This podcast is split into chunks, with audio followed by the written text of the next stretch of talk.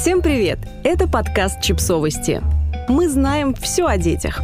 Как вести себя с токсичными родственниками? Что делать, если вы в своем родительстве столкнулись с токсичной родней, которая отравляет вам жизнь своими советами, едкими комментариями и постоянным нарушением границ? Во-первых, конечно, соболезнуем. А во-вторых, держите несколько советов от психолога. Будьте на одной стороне. Неважно, по чьей линии родственники оказались более неприятными. Важно, чтобы и вы, и ваш партнер придерживались одной и той же линии поведения. Например, если вы твердо решили, что не будете крестить ребенка, допаивать соком в три месяца и пороть для послушания, то стойте на своем до последнего, без всяких там «ну она же моя мама». Будьте последовательными.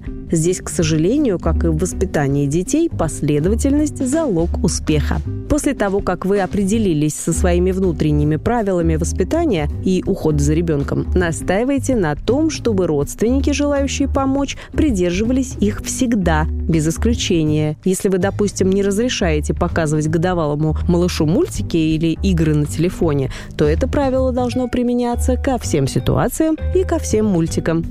Будьте внимательны, когда говорите «нет». Есть совершенно недопустимые вещи, например, физические наказания или оставление двухлетнего ребенка одного дома, пока бабушка ходит в магазин. Однако во многих других случаях наверняка ваше решение может быть далеко не таким категоричным. Если вы заинтересованы в поддержании отношений с родственниками и готовы к тому, чтобы ребенок с ними общался, выделите несколько самых важных вопросов, ответом на которые будет четкое «нет». А вот к остальным подходите индивидуально. Скорее всего, ребенок не сломается, если один раз ляжет спать попозже или пообедает мороженым вместо супа.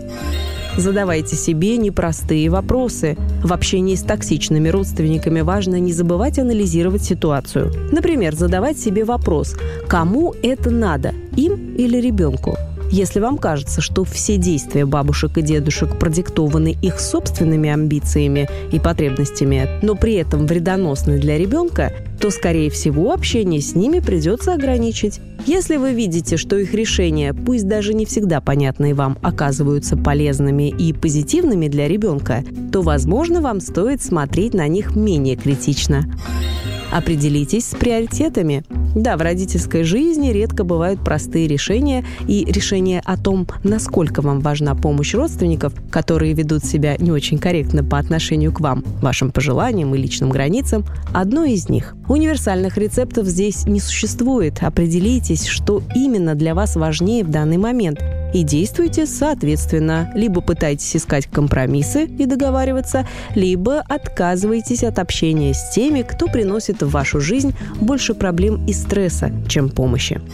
Подписывайтесь на подкаст, ставьте лайки и оставляйте комментарии. Ссылки на источники в описании к подкасту. До встречи!